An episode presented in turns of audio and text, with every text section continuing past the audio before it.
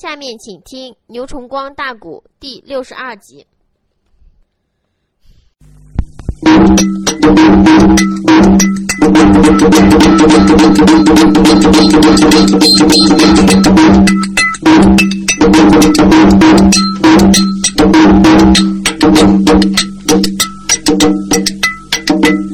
咱的内里轻巧云阳领钢帘，西江没有我请来了书友众 K 官。上半部讲的本是云台汉，我还有许多的热闹在下篇。只因为姚通金殿领得旨，率领大军征安南，铁堂关死了个红龙对红虎，那个绝龙剑又射死风顺美少年，那是内后直冲直军下山寨。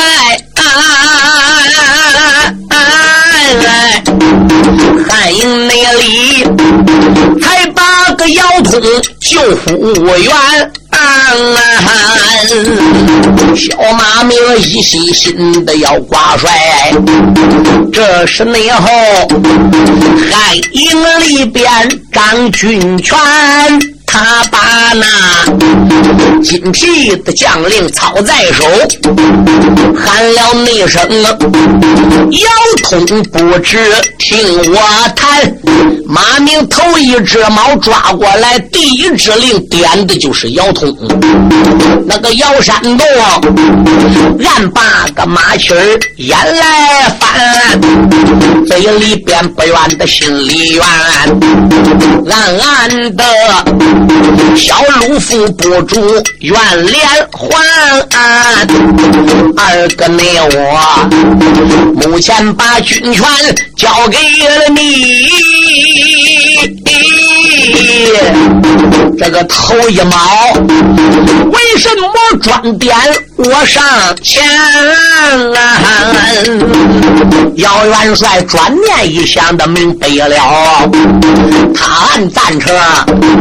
马明的办法占我的先，他虽内然，帅府让头毛来点我呀，目的内是能镇住了一半钟馗元。假如果要通我军无营中不听点呐，凭什么众将能听他的言？姚霸林报完当兄的忙开口，马元帅不住的怎一番啊？姚通，我听你的来指点呐，有什么任务担在我的个肩？马明说，你领着。本帅，我得领啊啊啊啊，带领那着狼虎的众将一大半，还有为这两个矮子随你去，哎，急速速打仗勾往阵场前，姚元帅亲自去骂人。单单你的点名去要老妖仙，单单你的你点个匹夫送九成，必然你的他俩领兵要立关，两个小矮子藏在后，万万的不许他上前。啊就这样，保险能打开个铁堂地，马上没马能给这咱们兄弟报仇冤。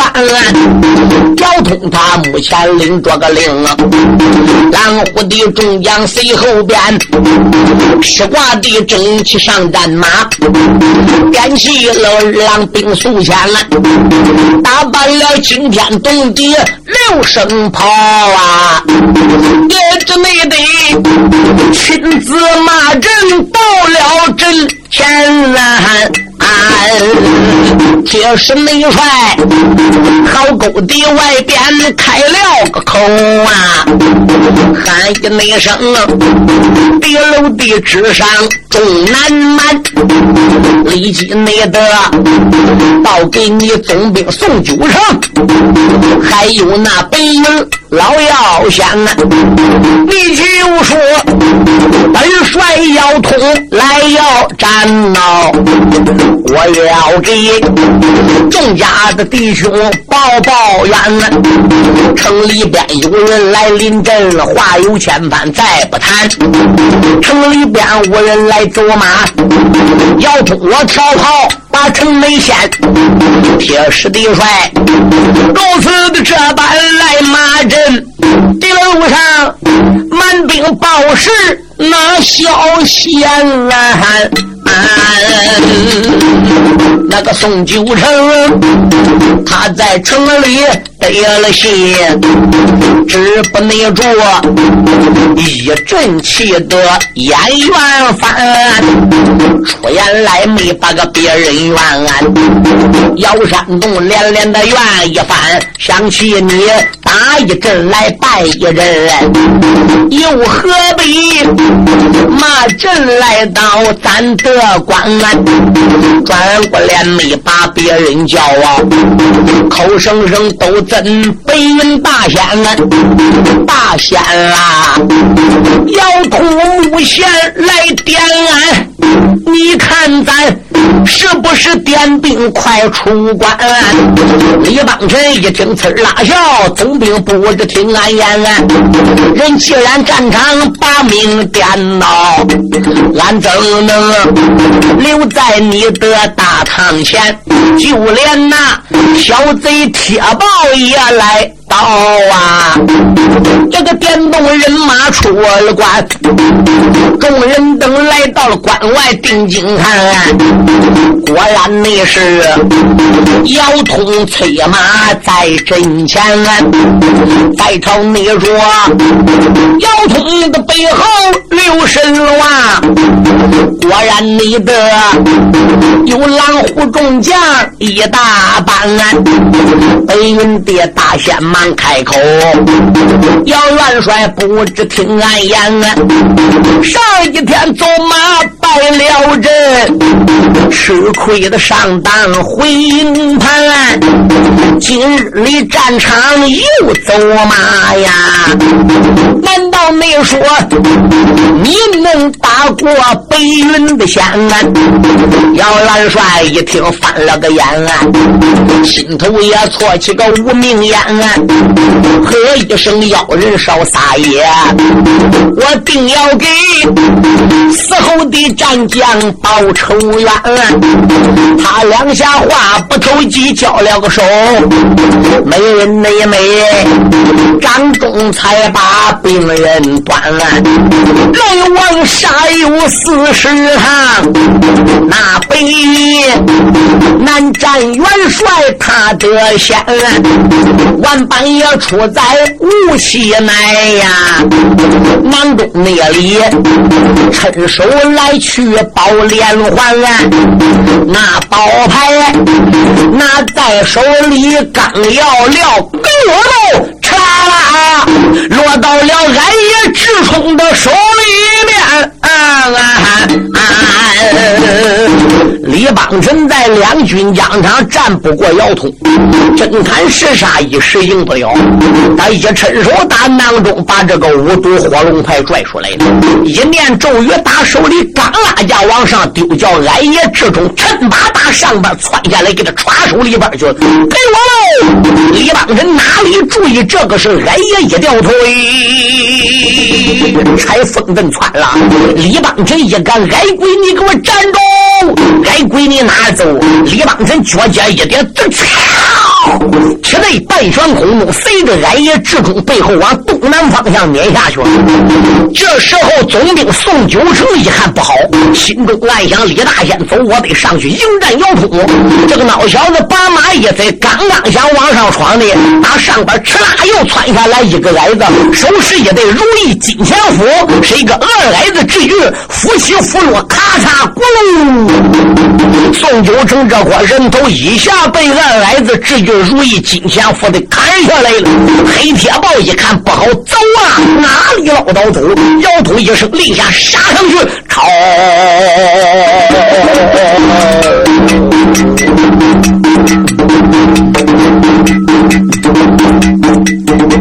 小马命定下了连环计一条，有志冲哎，趁手抓过宝贵朝。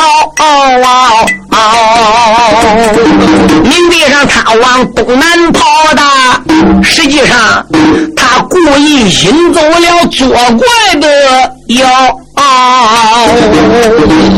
宋九内城两军的阵前没注意，他哪知道还有第二个矮子呢？他又不知汉营里有两个矮子。这志军刚刚才来，直冲跑，他看到了。志军打上边下来，他上哪注意？一伙的给他看到了，所以在战场命报销，吓坏了小贼黑铁豹啊！转脸带兵就想逃，何渣渣闹了我国的姚元帅！哎来，你往内他催开了战马，断上了。喝一声，小贼在哪里走？我叫内你两军的阵前命报销。说起这说落，往下追，那个贼抓过冰铁刀，接住了藤口，要往外架。当啷啷，兵刃交加，冒光号，两军内人兵对兵来，将对将。啊啊啊！纸山内的人头滚，血水来飘。压下内了，其他的战将且不表，我单讲元帅，他姓姚，撇是内帅，出言来没把别人骂，姓黑的小贼骂一刀。想起内来，冯顺他马跳绝龙涧，你把他射死为哪啊？可怜的他身中一百单八将，我带着你要看你一杯零八刀。他二内人就在战场交了手啊！姚元帅抓过他潘家擂套使劲的好，哈一声小贼过来吧，吃啦啦，和谐离开马鞍桥，吩咐两边梆梆梆，压着内他前往的汉营走一遭。那一些蛮兵吓破了胆脑，慢慢的海口上边撤掉桥，不好啊！我们家总兵头走马河斜吊桥不撤，汉兵要进来了。地楼内上，小兵们如此这般高声喊呐，众弟兄一个个的忙曹操，哪知没到半空中下来一个人，张忠才把佛同志们若问他是谁呀？二矮子落在这地楼的上边。走了没少啊！出言来没把个别人骂呀！胆大的蛮儿且听着，要知道你家的来呀本领好，干今天你去了安南保天朝，地路上哪个和我要翻眼？我叫你。条条的生命遭报销啊，有几个兵丁胆怪大，手里操着个枪弓刀，被俺爷三招的武士来杀掉啊！剩余的那一些蛮兵吓坏了，万般无奈开城门，海口的上边河吊桥啊，无奈何千金扎板又叫起呀！姚元帅率领着人马冲进了海，好啊好啊，杀进了这一座铁堂关啊。只要是投降的、丢下兵器的，饶他不死；胆敢皱皱眉毛、不服的，还有大哥想动手的，随时把他干掉。一句话。拿下铁塘关，出战出版安民啊！立即收城不法的分子，逮到海底杀，把安南的妻子给他砍倒，大汉的旗子给他竖起来。然后姚通下令，大兵八营起来，三军们整个搬进了铁塘关。一点点毛，姚通才知道怎么样？这一战呢？汉营失去将近有两千名，可铁塘关安南的蛮贼死将近要有三万。列位，这些家伙也都是安南的死士，你硬拿高官硬拼，把他主子都杀了，他不跟你来拼吗？啊，所以敌方损失比较大，我方损失比较少。有一个钻天入地的智俊来帮忙。那这个高官就好拿了。大家敢一进城了之后，那不用说，红龙虎虎英雄冯顺这个尸缺，那大营里也就搬进了铁堂关了。啊，打扫战场，掩埋尸骨。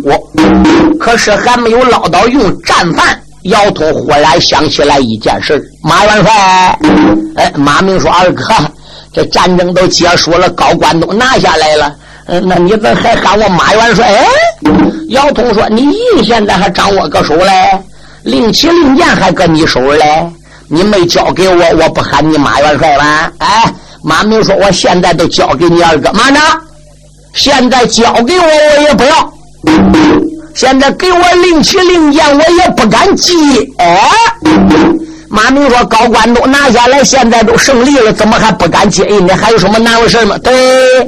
姚通说：“还有一件大事啊！你对我姚通没有个交代，马明，我跟你还没有了。志冲呢？大儿子志冲呢？我看准亮亮他把要到李邦臣手里，把宝贝抢走了。李邦臣也不顾打仗，也不顾成事了，脚一点地，随后就断。你说那个宝贝如何如何厉害？我也亲自见到过的。李邦臣宝贝一失落，你说他能跟俺拉倒吧？”到现在矮子没回来，李邦臣也没露头，那可想而知，矮子就是凶多吉少。马元帅嘞，姚通，我现在就问你了，你把咱的那员大将钻天入地的没来子啊弄哪去了？呃，马明挠挠头说：“那那我知道吗？我光能出点子把官拿下来，我光能想办法打胜仗，我光能想办法把宝贝弄到手，要人给引走。呃，那那我又没说不许死人的哈。二哥，这一场战争，敌兵死三万，俺这死两千多，那死这两千多人，你也得找我算账喽。哎，姚通一听也是的，他又让军师邓毅看看。邓毅说：二哥。”我想矮子智冲呢，钻天入地，本领高强。要人拿手的宝贝叫矮子捞去了，就算矮子一时没回来，也不会有什么生命闪失。我们暂时就在此地歇兵，等待着矮子的到来。哈哈，谁知一等就是三天，怎么样了？矮子智冲叫也不回来了。啊，再也不冒泡了。姚通一问邓毅说：“矮子呢？”邓毅都说：“阴阳失灵了，八卦颠倒了，算不准了。”姚通也急了，把二矮子志俊呐又给喊来了。这里什么是？姚二哥想起来，你的兄长三日前被邀到李邦臣给断走了，往东南方向。到现在没有回来，邓先生阴阳失灵也算不着了。你呢，钻天入地，来去自如。哥，我想命令你领令出关，抓紧往东南方向去寻找你的长兄。志军说：“姚元帅，俺哥走时时候是往东南的，他这一走远了，搁空中俺要到追的，你知他往哪拐弯？啊他往东南去，我往东南不一定都能找着哦。”姚通说：“你讲的也有理，那我不管你往哪去，现在我就是命令你出去找人。”把你哥哥找到，你回来见我，我搁这关等你。你要找不到你哥，你也就别回来了。除你能领的任务，你哥哥来无影去无形。你说旁人上哪找？志军一想也有理，那我就去找吧。哈哈。买把锁子又绕个把子，大矮子不见了三天没回，姚通焦死了。这又差小矮子志军跟后去找，嗨嗨，不但没找到志通，连志军也没有了。志军一走三天，就是没回。你说摇头不叫着吗？再等，又等三日，小矮子还是没回。姚通急得那个嘴唇上都发了泡了，心中暗想：这两矮到底弄哪去了？邓先生，你的阴阳还颠倒，还失灵，你个八卦还没回来吗？邓一说：没，我这个八卦层层也算不清了。白天昼夜，一天一夜，我都能算多少遍？不但算不到大矮子。连小矮子也算不着了。姚通说：“哎，何渣渣把我愁死了！我这到底该怎么办呢？”有书友问：“这俩矮子到底弄哪去了？”你往下听。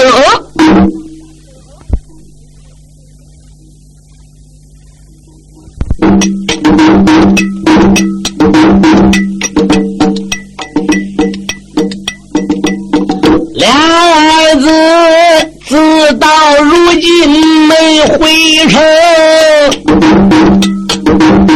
倒叫为那呀元帅要通还愁容。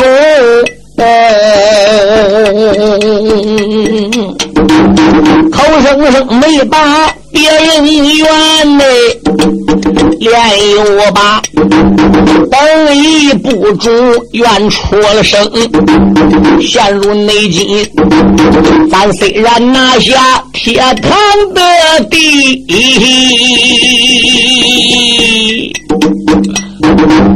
为什么你阴阳八卦失了灵？啊俺大家还是在此地继续等，咱大家还是大兵往南征，俺是搁此地等。还是继续征南，等一他。闻听此言，忙报完，二哥连连喊出声：“你等个十天的八天没有用哦，要闹不好啊，他们永远难回应啊！”邓爷说：“等。”你十天八天不一定能等着，闹不好说不定迟早晚都不能回来了。你说俺大家搁这个关里还能都等他弟儿俩大病不征南吗？日会斗金，你说，首先矮子走三天没回来，你才叫志军去找。志军这一走又是三天没回来，再等三天还没回来。我们现在搁铁塘关已经待了九天下来了，哦。你仔细想想，我们这几十万大兵九天，损失是多大？可是我们在这高官里九天之中，除了给红龙、红虎，哎，加上这了啊，呃，英雄冯顺这弟兄三个人成连，胡错在高官之内，除下这个打扫战场、掩埋尸骨之外，你说俺这几十万大兵停在铁塘关做什么事就就算做这一点事儿了，对不对？因为红龙、红虎对冯顺这弟兄三个人没有埋，关在城上练了，临时胡错个里。姚通打算征南回来之后，哎，还得把他弟兄仨这个灵柩还得再搬回中国去。家里都有老有小，对，因为冯顺两个老婆，洛阳城一个，河北还有个刘若红。两个人都结婚捞到注意，顶到现在都没捞到见面。冯顺死的也够惨的，因为冯顺在同齐镇里边抱着姚通哭的时候，同齐镇累死姚通。冯顺说的。二哥，你只要能何能还阳，哪怕我把杨寿借给你了。本来铁石大帅姚通该短命，玲珑大帅该长寿。他搁同齐镇里边一晕过，说我借杨寿给你了。这个杨寿整个借给姚通了，所以自己才短寿的。有前因才有后果。李一听清这些事情，姚通都不知道。唱书人对你解释了啊。当时姚通也急了。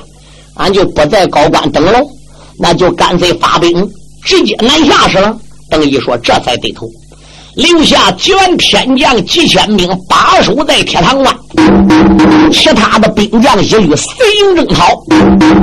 常人脊梁伤势早已好了。”朱勇、韩林的伤势早已好了，因此先锋官呢还是他弟兄仨的。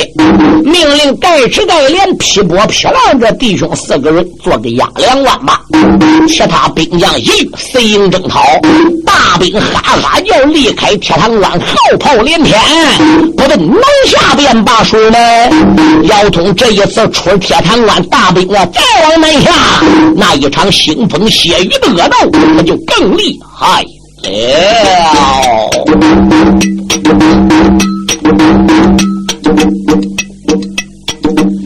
姚元内帅，高官的旨美把令传，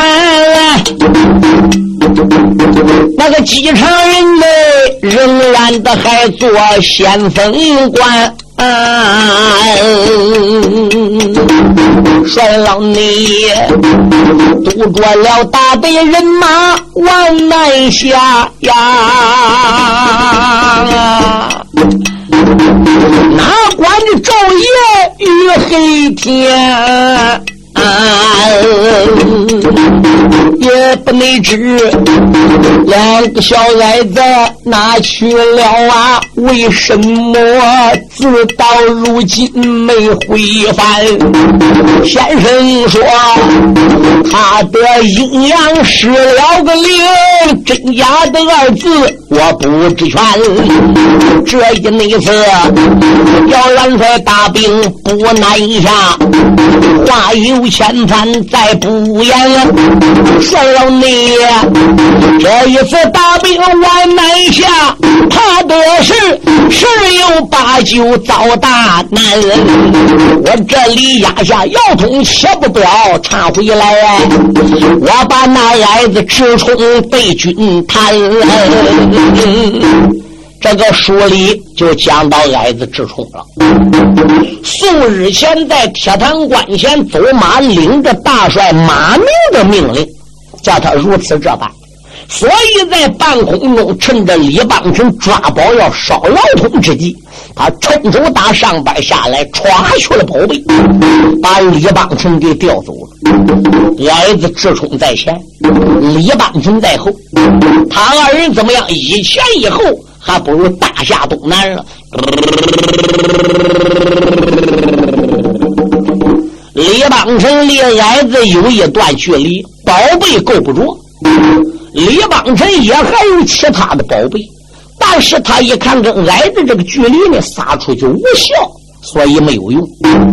矮子只说呢，哎，我能把妖道引得绿离这来铁堂外远，用我们呢就更有利。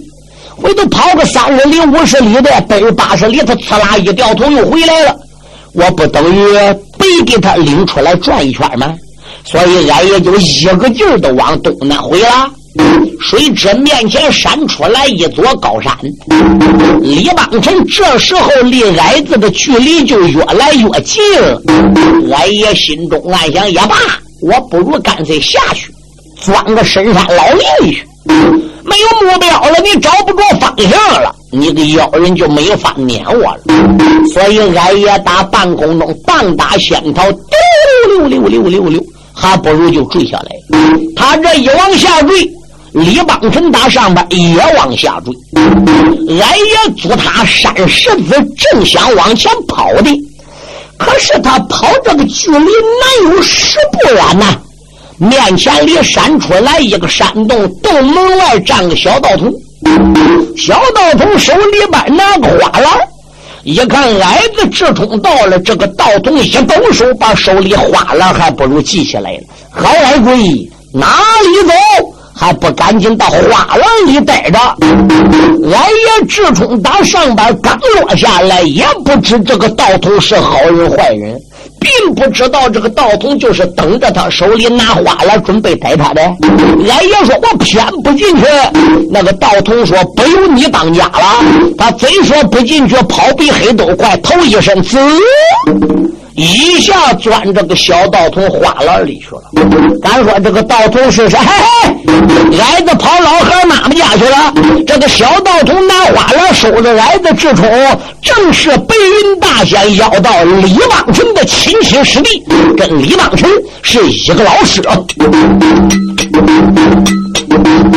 也是这小爷该倒霉，这一位道童把他给小花老收了，俺爷人一个呀。李邦臣一阵阵的笑微微。上前来，双手合十，开了口：“小师弟不知听明白，怎么没晓？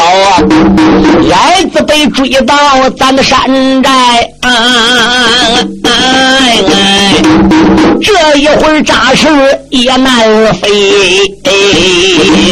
小道童闻听此言的梦幻里：“大师兄不知听明白。”老恩师在乌云洞里等着你，给俺说话，磕头的请安走一回。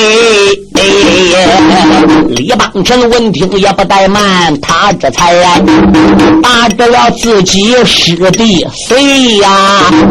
弟兄你俩走进了那座乌云洞啊，莲台内上啊，坐一位老祖吹着个眉，那老祖盘膝的大坐把禅打啊啊。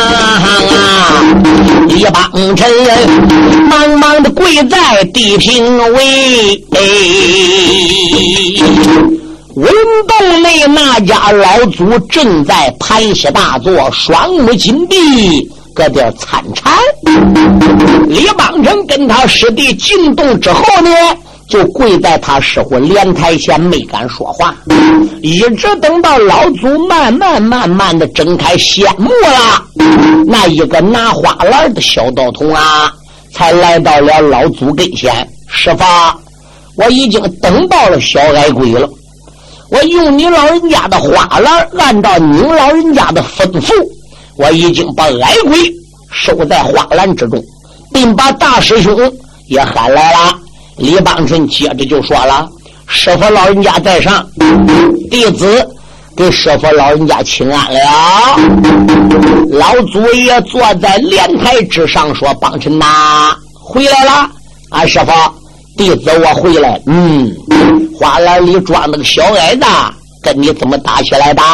啊，师傅，你老人家有所不知啊，是那么样，那么样，那么样一回事哦，老祖说原来是那么样，孩子，你打算对这个矮子智冲如何处理呢？啊，师傅，这个小子保的是天朝，我保的是安南，两下相争，结圈子会要各保其主。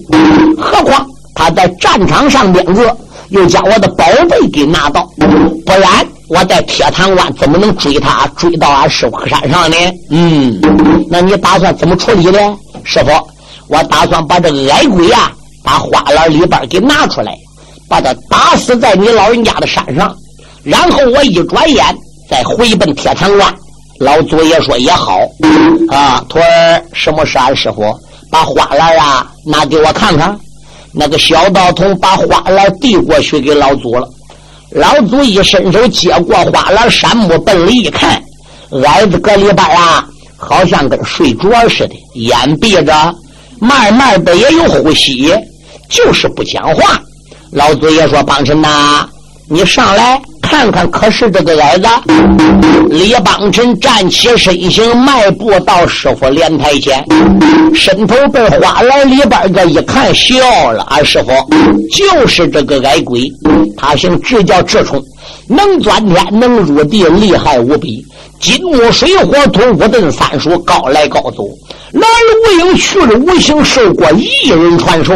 啊师傅。”要留这样的矮鬼在汉营里的话，是将来安南总郎主芦花王高俊必吃大亏。嗯，老祖爷把头点点说：“不错，你准备把他治死？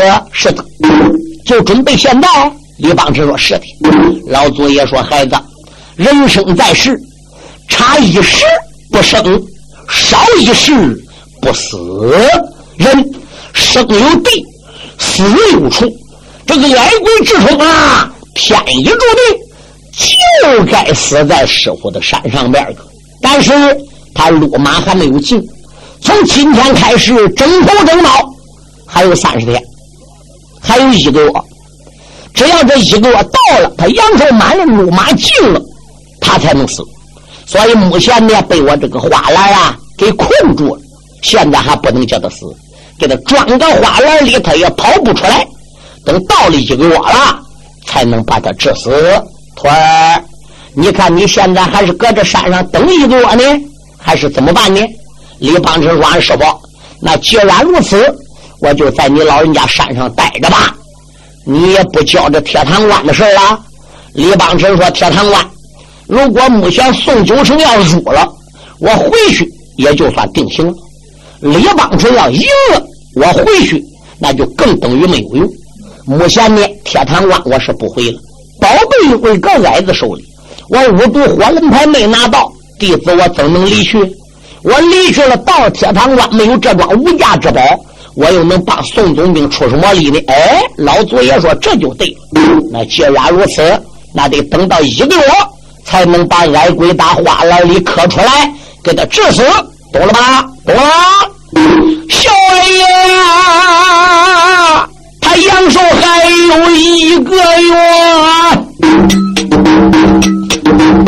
这本没事那位的出家道人说。啊！高山岭上啊，我压下北人小妖怪哟。他回你来，我再把妖通对君说。妖山的这一天躲着大队往前进，那个中军官慌忙的催马把话说。啊！出言来没把别人叫啊！小老爷不住口喊着啊！面前里闪出一座高山寨，先锋爷高山下边把营落，陷入内急，三位的先锋来接应你，所以没有我老爷的跟前把话说啊！姚元帅听罢了中军这句的话呀，不由得马背的刁鞍把话说，转过脸没把别人叫，先生邓毅且听着，赶紧内急，你收那罗盘着急的，数十万兵早在山下大营来落。三位先锋官来接应姚通，姚通和邓毅一商量，手拿罗盘，找好基地，安下营寨。大营周围挖好无数下马坑，撒上绊马索，合适的地方还要埋上地雷火药。出把安南，当地老百姓不要害怕，我们来攻打安南，去要芦花王降表。不动百姓一草一木，更不会伤害你们生命。所以姚通然后下令，那就是切草喂马，埋锅造饭。军中必做之事，一言带过，不必多言。然后大家用饭，战饭用过，姚通下令扫骨巨将三位先锋也到了。姚通这时就说了：“啊，三位先锋官，前边闪出来这座山叫什么山？高山上面有多少兵多少将？何人把守？”常人计量一抱拳，口尊凶帅，我们来到了此地，也仅仅只是两天，具体的情况。判的还不太清楚，现在呢已经了解一部分了。哦，姚通说：“就把了解这一部分呢，对本帅说说吧。”不瞒兄帅讲，这座山名字叫窦宝岭。窦宝岭上有一位总兵，此人姓窦，名字叫窦北，背负的背。他膝下有两子一女，八员男娘。这八员的娘，咱不大清楚。他这两个儿子可老害了，一个叫窦文，一个叫窦武。每人每胯下一匹马，掌中一口刀。平日有枪河耐战，万河勇战，有万夫莫敌之勇。据听说，取军武营中上将之首级，犹如探囊取物。这个老总兵窦北可不简单。据听说，骑的马手持一根三股托天叉，更是老当益壮，好比掉牙的猛虎，脱骨的苍龙。他这个闺女名字叫窦仙姬，那就更厉害了。据听说，在仙山跟随哪一位圣母学道，骑的是什么五花神牛，手持一对什么追魂夺命狼牙棒，虽是女流之辈。倒有个男人之志，力大无穷。据听说，连他父亲对他哥哥都不是他三合之勇。姚通说：“世上竟能有这般女流？”呃，季亮说：“只是我们弟兄初到此地那样打听，但是至于他们究竟有多大本事？”我们呢还不得了解，因为接到了啊铁堂高官的教训，所以没有二哥大兵到，没有你金皮将领，我们呢也就没敢擅自出动。嗯，姚通说这样很好。今天天已经晚了，明天早旦清晨，本帅再点卯，方可去要战。夜无功，并无说唱。次日早旦清晨，姚通用过战犯，扫骨巨将，大家一起到帅帐参见姚通。姚通就说了：“何人领令到疆场上打个前敌？”常人脊梁一迈步过来，在下愿往。嗯，何人压阵？何人到两间疆场就诸位？花袍将韩林一迈步过来了。在下我愿往，姚通说好，您二人一个马上，一个部下，速去速回。记住了，能战则战，不能战万万不可鲁莽从事。回营之后，二哥另做一盘棋下，末将